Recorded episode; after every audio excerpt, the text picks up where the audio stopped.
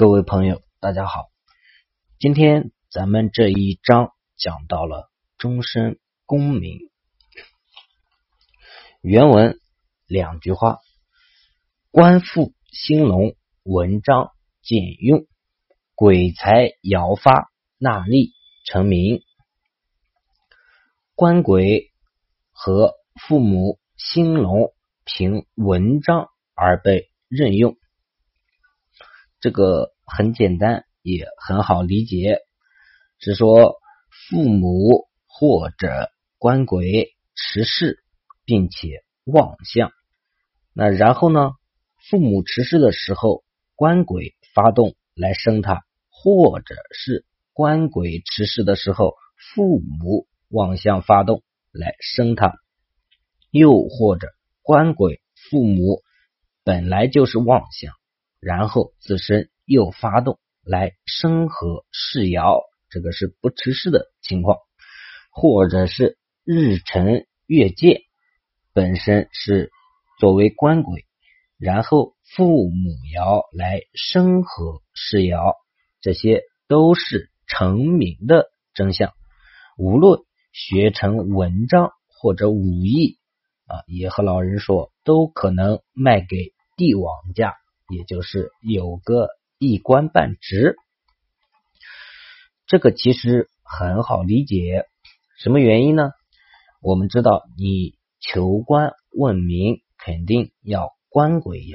那父母爻呢，是主文章，主庇护自己的单位或者是呃一些场所。那只要是官鬼与父母爻同时望向的。那肯定是有官无疑，官鬼和父母持世呢，那必然是官职到达。那第二个说鬼才摇发纳利成名，官鬼代表的是你的官位，七财代表的是你的钱财，在这里就是代表钱财。如果官鬼持世。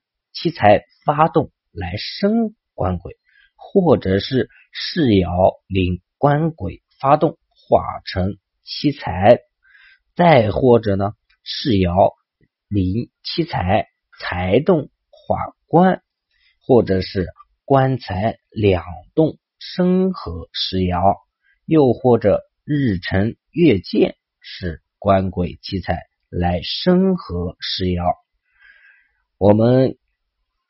看得出来，呃，官鬼爻代表官位，财爻呢代表自身财务积蓄。如果是财动升官，或者是官动化财，以上这几种情况都主纳利获得官职。用现在的话说呢，就是你要获得这个官职，要呃有一定的投入，要。花钱，那这一章我们来总结一下，就是说啊，如果你要来问功名官职，那首先官鬼爻、父母爻是要看的，然后看官鬼爻与父母爻对世爻的一个作用，因为世爻是代表自身，那如果。七财爻也有发动，也有妄想，那这时候就主用钱财的投入来获得想要的官职。